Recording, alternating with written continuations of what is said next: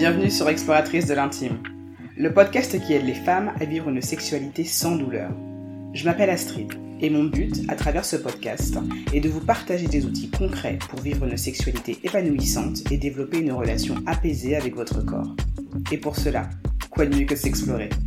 Alors chaque vendredi, sur un ton décomplexé et avec bienveillance, j'utiliserai mon expérience de kinésithérapeute pour vous parler d'intimité, de douleurs sexuelles, mais aussi de recherche du plaisir et de reconnexion à soi. Alors, prête à réveiller l'exploratrice qui sommeille en vous? Bonjour à tous, aujourd'hui euh, nous accueillons Astrid du podcast euh, Exploratrice de l'intime pour parler de la sexualité des vieux. Un sujet qui semble avoir euh, attiré la curiosité de pas mal de personnes puisque notre épisode 3 idées reçues sur les vieux et le sexe a été l'un des plus écoutés. Mais avant d'aller plus loin sur le sujet, Astrid, est-ce que tu peux te présenter s'il te plaît? Oui, avec plaisir.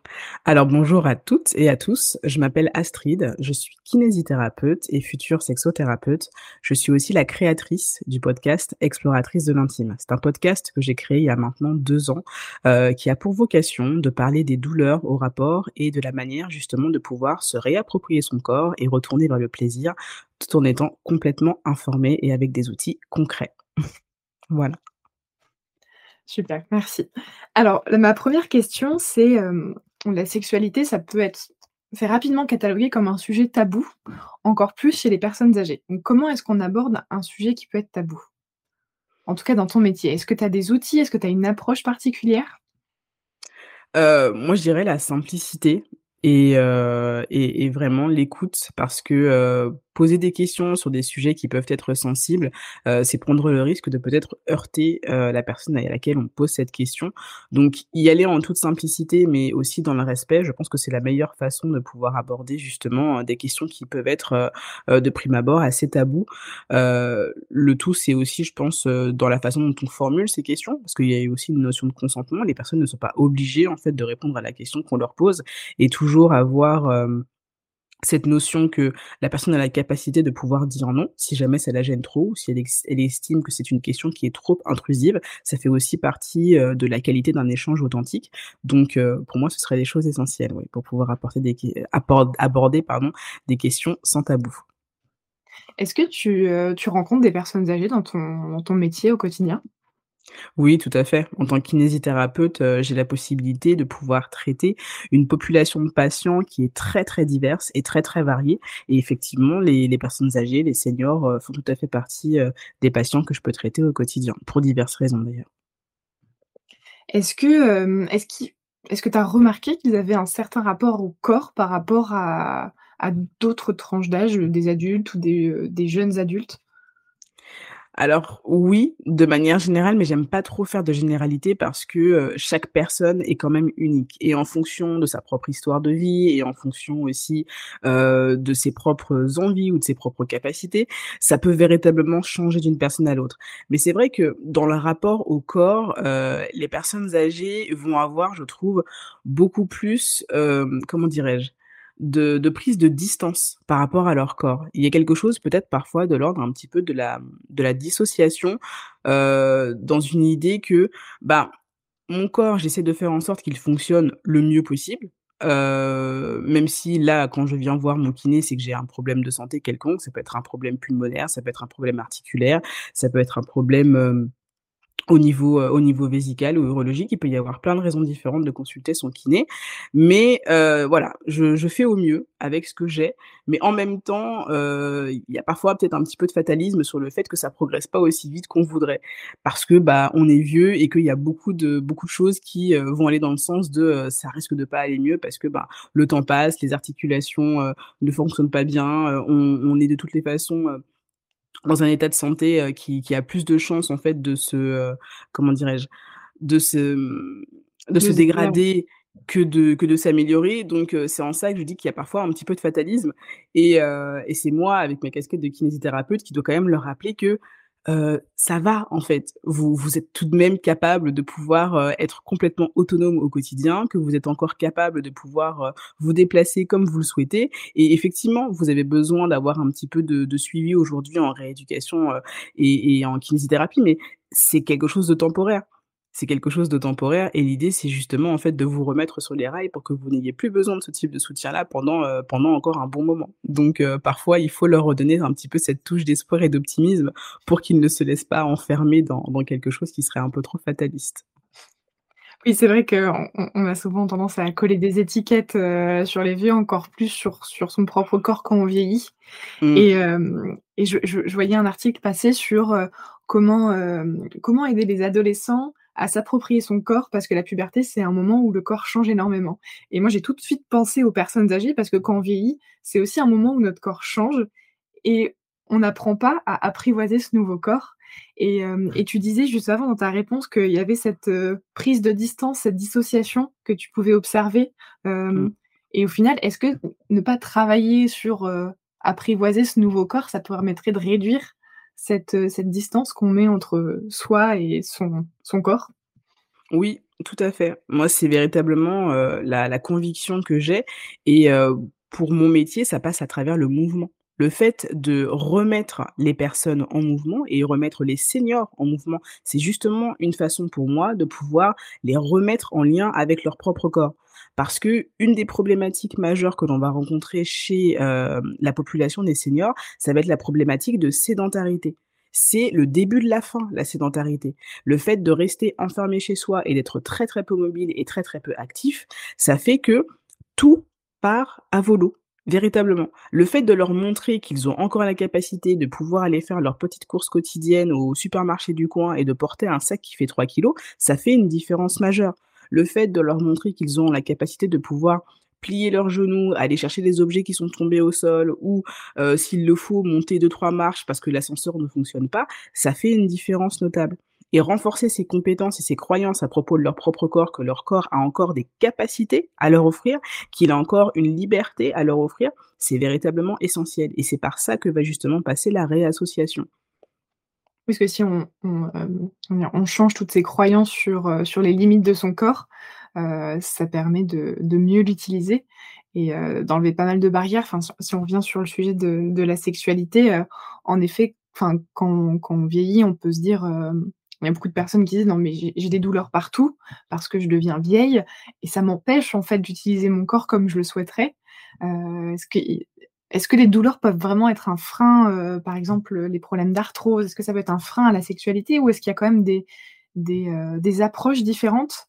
Est-ce qu'il faut changer sa façon de penser la sexualité quand on vieillit pour pouvoir, on va dire, bah, justement découvrir une autre forme de sexualité qui serait beaucoup plus en harmonie avec ses capacités physiques et son âge?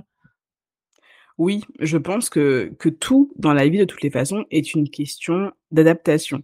Que ce soit comme, hem, tu l'as mentionné juste avant, en fait, heu, le corps d'un adolescent, le corps, heu, d'une femme enceinte, le corps, d'une femme qui a accouché, le corps, d'une personne qui serait, à l'âge de la ménopause ou le corps d'une personne qui, serait, à l'âge de 70 ou 80 ans. Tout est une question d'adaptation. Le temps fait que de toutes les façons, notre corps ne fait qu'évoluer au fur et à mesure du temps. Les croyances que l'on avait à propos de ce que l'on était à un instant T ne sont valables qu'à l'instant T. Et ça, c'est important de le rendre de s'en rendre compte parce que on est encore beaucoup et ça, c'est valable pour des personnes de notre génération, mais des personnes qui sont plus jeunes, qui se voient dans un futur très, très proche rester les mêmes que ce qu'ils sont maintenant ou des personnes qui sont beaucoup plus âgées et qui sont restées ancrées, en fait, sur l'image de la personne qu'elles étaient dans le passé, le fait de ne pas être ancré dans le présent et de se rendre compte de des capacités, en fait, que l'on a à l'instant et d'adapter, en fait, notre vie et notre sexualité, en l'occurrence, à ce que l'on est aujourd'hui, c'est ce qui peut créer, en fait, beaucoup de frustration et parfois beaucoup de souffrance chez les personnes. Et je suis tout à fait d'accord sur le fait de se dire que, étant une personne senior, dans le cadre de ma sexualité, la question c'est pas de se dire: «Qu'est-ce que je faisais avant et que je n'arrive plus à faire maintenant?» ce qui est plutôt une source de frustration. C'est plutôt, je pense, de se demander: de quoi j'ai envie aujourd'hui, comment est-ce que je peux me l'apporter et quelles sont les adaptations en fait que je peux mettre en place pour pouvoir me l'apporter. Parce que comme je viens de le dire, tout est une question d'adaptation et cette adaptation, elle peut se faire de plein de manières différentes. Ça peut être une adaptation en prenant le temps, de d'installer quelques coussins au préalable avant justement de rentrer dans un moment d'intimité avec son ou sa partenaire. Parce que effectivement, les articulations ne sont peut-être plus aussi, heu, mobiles et aussi flexibles qu'auparavant Mais en ayant un petit peu de coussin qui va servir de soutien, ça va nous permettre de pouvoir en fait rentrer dans ce moment d'intimité en gardant la notion de confort. Le plaisir, en fait, ne fait pas vraiment bon ménage avec la douleur et l'inconfort. C'est plutôt l'inverse. de la même manière, dans, dans le rapport sexuel, la notion de rythme, peut-être que à 80 ans, je vais pas avoir le même souffle et le même cardio que quand j'avais 40 ans. Et c'est complètement normal, c'est complètement OK. Donc, le fait d'adapter justement le rythme, le fait de mettre des pauses aussi dans mon rapport sexuel, c'est aussi quelque chose qui va participer à me permettre de continuer à avoir un rapport satisfaisant, à ressentir du plaisir pour moi-même, mais aussi du plaisir avec ma partenaire, et qui va me permettre d'avoir une sexualité qui soit satisfaisante. Et c'est toutes ces adaptations qui vont être importantes et intéressantes. Mais il faut se rendre compte que ça part de soi-même. Si on est dans la comparaison, de la comparaison avec une ancienne version de nous, mais aussi de la comparaison avec ce que l'on pense que les autres font dans leur chambre à coucher, en règle générale, on part pas du bon point de départ. c'est super intéressant. Est-ce que ces personnes, euh, est-ce qu'il y a des personnes qui se posent toutes ces questions euh, quand tu quand es en consultation avec elles? Les personnes âgées? Est-ce que, est-ce que, est-ce qu'il y a une volonté de se dire, bah voilà, j'aimerais continuer à avoir des, rapports avec mon conjoint ou ma conjointe et je, ne sais plus comment faire? Est-ce que vous avez des conseils? Est-ce que, est-ce qu'il, voilà, est-ce, est-ce qu'il y a de l'interrogation? Est-ce qu'il y a de la remise en question? Est-ce qu'il y a de la curiosité pour poursuivre en tout cas cette vie-là? Ça va dépendre des personnes, ça va aussi dépendre du contexte en fait dans lequel moi je vais je vais suivre mes patients. les les personnes que je vais suivre dans le cadre de la rééducation périnéale et qui sont toujours justement dans cette cette situation où elles continuent à avoir des rapports intimes avec leur partenaire, ce sont des personnes qui parfois avec lesquelles on va avoir cette discussion autour de la sexualité parce que bah ça fait un petit moment que par exemple je prends l'exemple d'une patiente qui euh, a, est en état de ménopause depuis maintenant euh, quelques années, mmh. mais euh, dont finalement les symptômes ou en tout cas les, manifestations vont changer au cours du temps et qui là se retrouve avec une problématique en fait de sécheresse vaginale et elle a beau à eu en parler à son gynécologue, bah ça n'a pas forcément aidé. Et le fait de lui redonner quelques petits conseils simples à propos de l'hygiène de vie, à propos de l'hydratation, à propos du fait d'utiliser des lubrifiants, le fait d'utiliser du lubrifiant, c'est pas forcément quelque chose de d'automatique hein, chez les personnes qui sont euh, plutôt de la catégorie des seniors. Le fait de leur parler de ces choses-là, le fait de leur parler aussi de la façon dont elles mobilisent leur corps, de la façon dont elles respirent quand elles sont justement dans leur rapport intime, ce sont des conseils qui sont très simples mais qui peuvent les aider à pouvoir retrouver une sexualité qui soit plus satisfaisante. Et ça, c'est effectivement des questions que mes patients et mes patientes vont poser très très volontairement parce que bah elles se rendent compte qu'elles n'ont pas forcément beaucoup de professionnels de santé à qui elles peuvent se permettre de poser cette question-là. Donc euh, moi, c'est avec plaisir justement que je prends le temps de leur répondre quand j'ai la possibilité de leur donner des informations et des, euh, et des réponses. Oui, surtout qu'il y, a, y a le rapport des petits frères des pauvres qui, est sorti il n'y a pas très longtemps sur euh, l'intimité et la sexualité des personnes âgées. Et on se rend compte qu'il y a de plus en plus de personnes âgées qui ont, des, qui ont une vie sexuelle active, même si le nombre total, on va dire l'effectif total tend à diminuer avec l'âge, euh, il y a quand même une, sensibilisation qui est faite qui est beaucoup plus importante. Euh, est-ce que c'est est-ce qu'on peut parler de sensibilisation, d'ouverture d'esprit? Est-ce que c'est l'époque qui fait ça? Euh, À ton avis, qu'est-ce qui change Qu'est-ce qui fait qu'aujourd'hui, plus on vieillit, bah, plus on a facilement des rapports, ou en tout cas on est plus ouvert à l'idée? Et deuxième question, comment t'expliques que avec l'âge, cette sexualité finit quand même par décliner. Tu me dis si c'est pas mmh. clair mes questions. Mmh, si, si, il n'y a pas de souci. Je te... Pour moi, c'est en tout cas, j'ai compris et tu me diras par contre si je tape à côté. Mais oui, j'ai eu l'occasion effectivement de, de voir quelques chiffres de ce rapport des petits frères des pauvres sur la sexualité et l'intimité des personnes âgées. Et j'ai trouvé qu'il y avait des chiffres qui étaient hyper encourageant et hyper intéressant, dont le fait que justement, bah, 52% des personnes qui ont été interrogées ont des relations intimes et 91% en sont satisfaites. Oui, c'est énorme. Ça, je trouve ça énorme. Je veux dire, si on interrogeait peut-être un, échantillon identique euh, de, de, personnes qui seraient entre, je sais pas moi, 25 et, et 40 ans, je suis pas sûre qu'on aurait un, un, niveau de satisfaction qui serait aussi marqué. On aurait peut-être un niveau de personnes qui auraient des relations intimes plus élevées, mais le niveau de satisfaction, je serais curieux de savoir en fait quel serait le chiffre qui en ressortirait. Et je trouve ça hyper intéressant parce que ça veut dire que pour les personnes qui continuent à entretenir leur sexualité, elles trouvent des stratégies, elles trouvent des adaptations qui leur permettent en fait de continuer à jouir de leur sexualité. Et le fait que euh, ça puisse passer peut-être par des choses qui sont différentes de ce qu'elles faisaient à 30 ans ou à 40 ans ou à 50 ans, ça montre bien en fait que la diversité et la largesse de ce que peut représenter la sexualité et je dirais même les sexualités leur est peut-être plus accessible passé à un certain âge. Et je pense que ça devient plus accessible pour diverses raisons. Déjà, euh, il y a probablement moins de barrières. Euh, je prends par exemple l'exemple des femmes qui atteignent la ménopause. Pour elles, certes, en tout cas pour certaines, elles le vivent extrêmement bien parce qu'elles le vivent comme une libération. Fini le risque de tomber enceinte. Ça veut dire pouvoir jouir de son corps et de son plaisir sans arrière-pensée à propos du risque d'avoir une éventuelle grossesse. Et ça, ça peut être une véritable source de libération de la charge sexuelle pour certaines femmes. Un autre point intéressant, ça va être aussi l'apprentissage, comme je disais, des différents rythmes.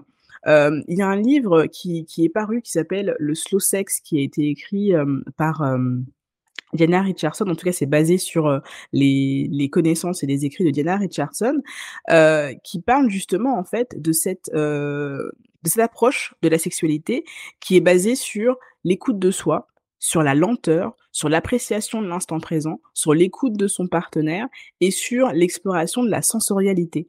Et ça, je trouve que c'est tout à fait en fait ce que peuvent me décrire certains de mes patientes et de mes patientes dans leur intimité, parce que on n'est plus dans une recherche de la performance, on n'est plus sur une focalisation limite obsessionnelle en fait de l'orgasme qui devient le saint graal dans un rapport sexuel, mais on est là pour en fait prendre du plaisir et du plaisir, en fait, quelle que soit la forme que ça peut être. Ça peut être un moment de tendresse, ça peut être un moment de caresse intime, ça peut être un moment avec de la pénétration, ça peut être plein, plein, plein de choses différentes.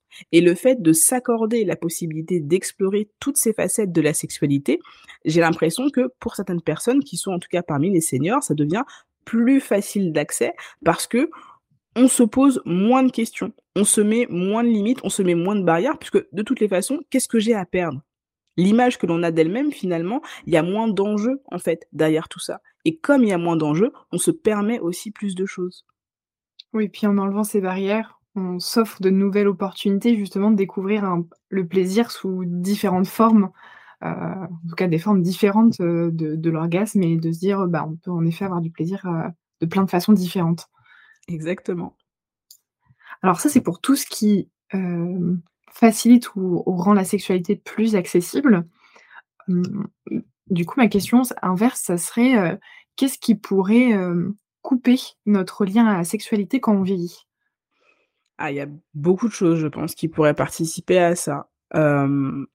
l'image que l'on a de soi et l'image que l'on a de son corps, je pense que c'est un, gros facteur. des personnes qui ne sont plus dans l'acceptation de de leur enveloppe physique vont avoir du mal à pouvoir rentrer en fait dans un rapport intime avec l'autre. Mais ça, pour moi, c'est pas quelque chose qui est spécifique aux seniors. Entendons-nous bien. On peut très bien avoir 20 ans et euh, être euh, mal à l'aise avec son propre corps pour diverses raisons, et ça va freiner justement la capacité à pouvoir rentrer dans un rapport intime. Mais je pense que la différence avec une personne qui serait plutôt senior, c'est que la société vous donne ce message que c'est normal que vous soyez mal à l'aise avec votre corps tout ce que les toutes ces espèces de généralités qu'on entend à propos du fait de dire que ah bah c'est normal, euh, j'ai mal j'ai mal à mes articulations, c'est normal, je suis une personne âgée, c'est normal que j'ai plus de difficultés à faire telle ou telle chose parce que de toute façon je suis vieille, je suis bonne à mettre à la casse, etc., etc. Ça, ça, ça va faire que renforcer cette idée que notre corps n'a plus les capacités de pouvoir nous faire faire ce que l'on souhaite et que c'est normal que l'on ait une mauvaise image de soi. Donc c'est en ça que je trouve que pour les personnes âgées, ça peut être un, message négatif qui peut être facilement renforcé par euh, parce que la société peut avoir euh, comme image des personnes âgées. Euh, un autre facteur, ce serait aussi l'isolement. Euh, faut pas oublier que euh, quand on est une personne âgée, quand on est une personne senior, euh, on a pu déjà faire l'expérience du deuil, euh, du deuil de son ou sa partenaire ou du deuil de, personnes qui nous sont proches, de notre famille, de nos amis. Et le fait d'être dans une situation où on est isolé fait que ça peut devenir plus compliqué de rentrer en lien avec les autres, de faire des rencontres si jamais on a perdu son, ou sa partenaire. Et l'isolement, justement, peut être un frein, je pense, au fait de rentrer dans un rapport intime. Après, si on s'intéresse spécifiquement euh, à la sexualité, il peut y avoir aussi la problématique de la maladie. La maladie comme euh, le diabète ou des problèmes cardiovasculaires, ce sont des choses qui vont diminuer la condition physique et qui peuvent être un vrai frein au fait de rentrer dans la sexualité. Quand on a du diabète hein, de manière assez de manière assez prononcée pardon et que en plus c'est un diabète qui n'est pas forcément bien régulé, ça peut avoir en fait un effet sur la capacité érectile. Le fait d'avoir aussi un problème de cholestérol qui serait trop élevé peut aussi avoir un effet sur la capacité érectile. Donc la santé dans sa globalité va avoir un impact sur notre capacité à pouvoir rentrer dans la rencontre sexuelle et dans la sexualité en se sentant pleinement euh, dépositaire en fait de toutes nos compétences et de toutes nos capacités. Ça, ça va être aussi un facteur important. Donc si je devais en citer trois, je pense que ce serait cela. Et je vais rebondir sur, sur le deuxième, l'isolement, parce que c'est un, vrai problème chez les seniors. parce qu'il y a déjà toute cette dimension d'apprendre la sexualité à deux, mais il y a aussi apprendre la sexualité tout seul. Parce qu'il y a énormément de, mmh, de, personnes qui se retrouvent veufs ou veuves après le décès du, du, conjoint. Et il y a toute cette dimension, bah, en fait, maintenant que je suis seule, la sexualité s'arrête. Est-ce que c'est une fatalité? Est-ce qu'on peut réapprendre la sexualité seule à 80, 85 ans? Est-ce que c'est possible de, faire ce travail d'apprentissage de se réapproprier son corps, de continuer à avoir une vie sexuelle? Ou alors, est-ce que on peut très bien vivre sans avoir de vie sexuelle? Je pense que les deux sont possibles, mais la question c'est de savoir de quoi cette personne a envie et quelles sont les croyances que cette personne a à propos de la sexualité? Si c'est une personne qui considère en fait que la sexualité c'est quelque chose qui se fait exclusivement à deux, vouloir en fait reprogrammer son, son accès à la sexualité et au plaisir à travers un paradigme où tout se ferait seul, ça peut être très compliqué, surtout si c'est pas quelque chose qu'elle avait envie euh, d'envisager. Le fait de, de se dire est-ce que c'est possible de vivre sans sexualité? Bien sûr, mais des personnes dont l'orientation sexuelle est la sexualité et qui le vivent très très bien parce qu'elles vont justement euh, utiliser leur énergie sexuelle dans beaucoup d'autres choses qui n'ont rien à voir avec la sexualité à proprement parler. Donc il n'y a rien de problématique à mon sens à ne pas investir la sexualité si c'est quelque chose qui est choisi et qui est voulu. À partir du moment où c'est quelque chose que l'on subit, c'est là où ça devient un problème. Mais si c'est choisi et si c'est voulu, pour moi, il n'y a, pas, a pas de problématique. La personne est en santé sexuelle donc ça va dépendre de ce que la personne souhaite et si c'est une personne effectivement qui souhaite, continuer à vivre et à jouir de son plaisir, mais cette fois-ci seule, si, justement, son sa partenaire, n'est plus présente, je pense que c'est tout à fait un apprentissage qui est possible et ça va être justement un apprentissage qui va être intéressant. Mais on part de l'idée que c'est un apprentissage. Je suis même pas certaine en fait qu'il n'y ait pas des personnes âgées qui avaient déjà l'habitude en fait de se masturber. Pourquoi ce serait l'apanage en fait des personnes de notre génération? Il y a absolument aucune raison que ce soit le cas. Donc euh, c'est peut-être une pratique que l'on va avoir en pointillé, c'est-à-dire pas de manière constante tout au long de notre vie sexuelle, mais ça ne veut pas forcément dire en fait que c'est une pratique qui était pas du tout explorée en fait par cette génération de personnes. Donc que ce soit sur la notion de la pratiquer ou la notion de l'apprendre, si c'est quelque chose que cette personne-là a envie de mettre en pratique pour elle-même, oui, Bien sûr que c'est possible. Après, euh, ça va peut-être demander quelques petites adaptations. Je pense que tous les sextoys sont pas forcément adaptés euh, à toutes euh, à toutes les personnes. Ou si c'est euh, des pratiques qu'on préfère faire en utilisant euh, ses propres mains, et ben à ce moment-là, ça va demander des adaptations, peut-être en se mettant en position demi-assise, en rajoutant quelques petits coussins au niveau des genoux ou au niveau des hanches pour être sûr d'être bien installé. ne pas hésiter aussi à utiliser du, du, du, lubrifiant ou des huiles végétales si on, on estime que on est dans une dans une phase de sa vie où on peut avoir un petit peu de sensibilité au niveau de, la zone génitale et pour éviter justement d'aller créer des irritations. Il y a beaucoup de choses très très simples qui peuvent être, qui peuvent être proposées, qui peuvent être mises en place, qui vont permettre à toutes ces personnes de continuer à vivre leur sexualité de la manière la plus facile possible. C'est drôle, ça, me fait penser. Est-ce que tu connais la série euh, Grace et Frankie? Oui, Voilà, oui, oui, c'est une super série et il y a y a ce, hem, enfin, elles inventent un sextoy, heu, adapté, en fait, aux personnes âgées, heu, pour celles qui ont un peu d'arthrose dans le poignet ou, heu, ce genre de choses. Et je trouve ça absolument génial parce que c'est c'est, heu, c'est des besoins, en fait, qui existent. Et Mmh pas sûr que le le marché soit couvert. Et c'est c'est vraiment intéressant de de penser ça. Et peut-être qu'un jour, heu, enfin, je sais pas si ça existe, mais heu, faudrait que je me renseigne, mais peut-être que voilà, est-ce qu'il y a des sextoys adaptés pour, pour les personnes âgées? Voilà, ça me faisait penser à ça. Ouais, ouais, ouais, je je comprends tout à fait et j'avais vu cette série, j'avais justement trouvé ça génial, en fait, de voir ces femmes qui retournaient à la découverte d'elles-mêmes et de leur propre corps et de leur propre vie et de leurs propres souhaits, de leurs propres plaisirs, à travers plein d'expériences de vie différentes et aussi des des personnalités aussi complètement différentes, mais toujours orientées, en fait, vers cette quête du plaisir et de l'amour de soi.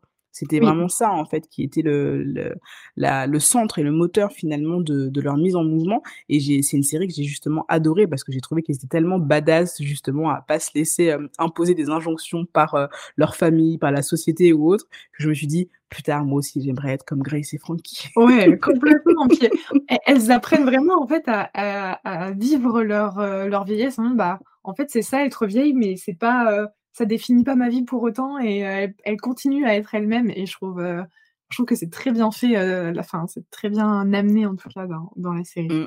Exactement, exactement. C'est justement une belle, une belle façon de montrer, en fait, que encore une fois, la vie n'est qu'adaptation.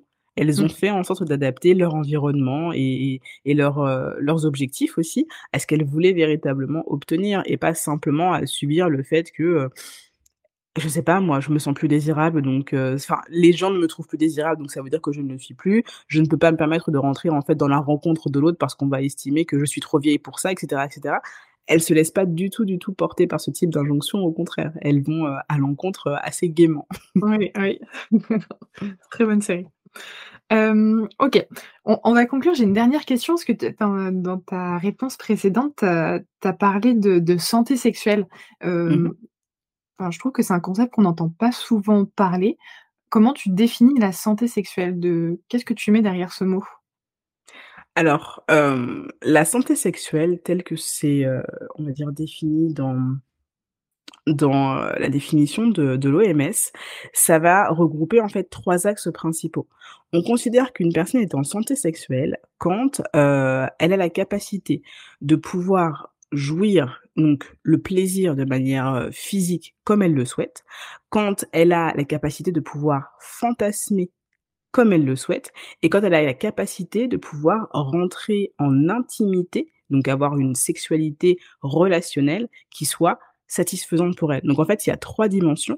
La dimension de l'imaginaire, la dimension du plaisir en solo et la dimension du plaisir en duo.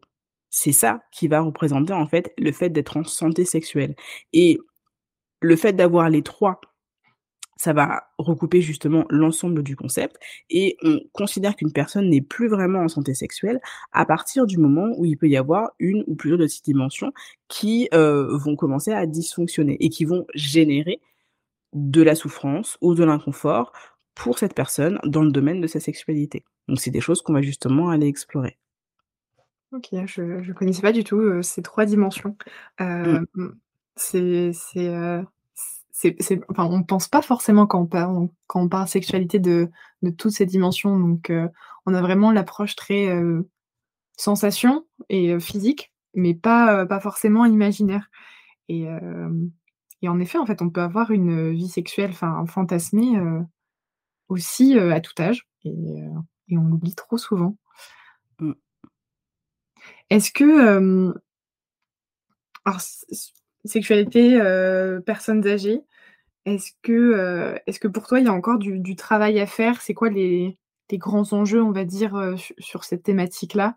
Est-ce que tu penses qu'il y a plus de sensibilisation, de travail individuel ou alors c'est vraiment des sujets de société qu'on devrait, mettre sur la table, on va dire, avec tous les professionnels ou heu, les pouvoirs publics ou heu, au niveau de la prévention, ton avis, c'est un sujet comment on doit traiter ce sujet-là? C'est un peu vaste comme question. Un peu oui.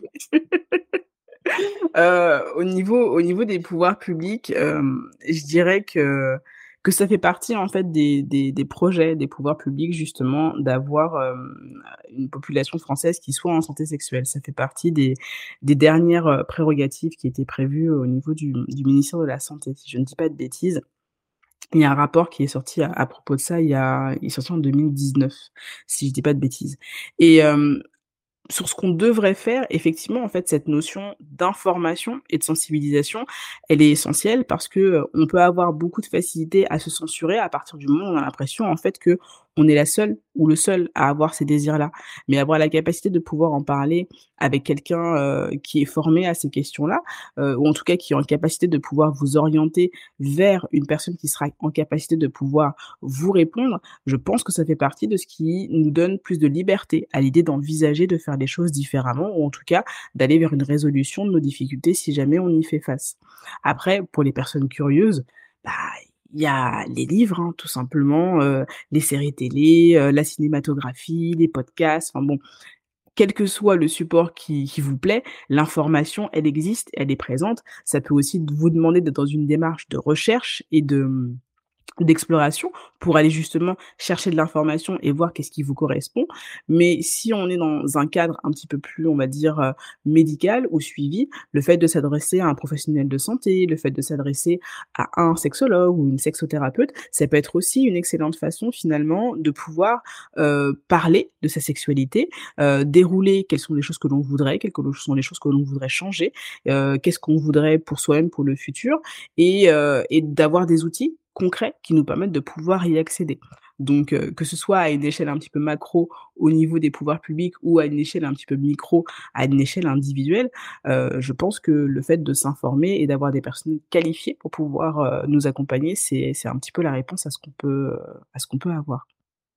D'accord. Alors justement, si on veut, si on a des difficultés à résoudre, si on a des questions, si on a envie de, de s'améliorer, si on a des doutes, à qui on peut parler de sa, sexualité, si on veut être accompagné en tout cas euh, sur cette dimension-là Alors moi j'aurais tendance à, recommander déjà de d'en parler peut-être à son médecin traitant euh, pour voir si dans cette problématique de sexualité il n'y a pas un problème de santé. Parce que s'il y a un problème de santé, déjà le fait de résoudre ce problème de santé, en tout cas de l'explorer, peut déjà participer à répondre à une partie de ces questions-là. Après, euh, s'il n'y a pas de problème de santé du tout, on peut tout à fait s'adresser à un sexologue ou à un médecin sexologue ou un psychosexologue ou un sexothérapeute pour pouvoir justement euh, aller rentrer vraiment uniquement et spécifiquement dans le domaine de la sexualité et voir les apports que l'on peut que l'on peut y trouver. Et il y a des thérapeutes, des sexothérapeutes notamment, qui font des, des consultations individuelles, mais aussi des consultations de couple, qui peuvent permettre justement de pouvoir trouver des solutions et une dynamique de réflexion qui intègre en fait les deux partenaires. Donc ça peut être extrêmement intéressant.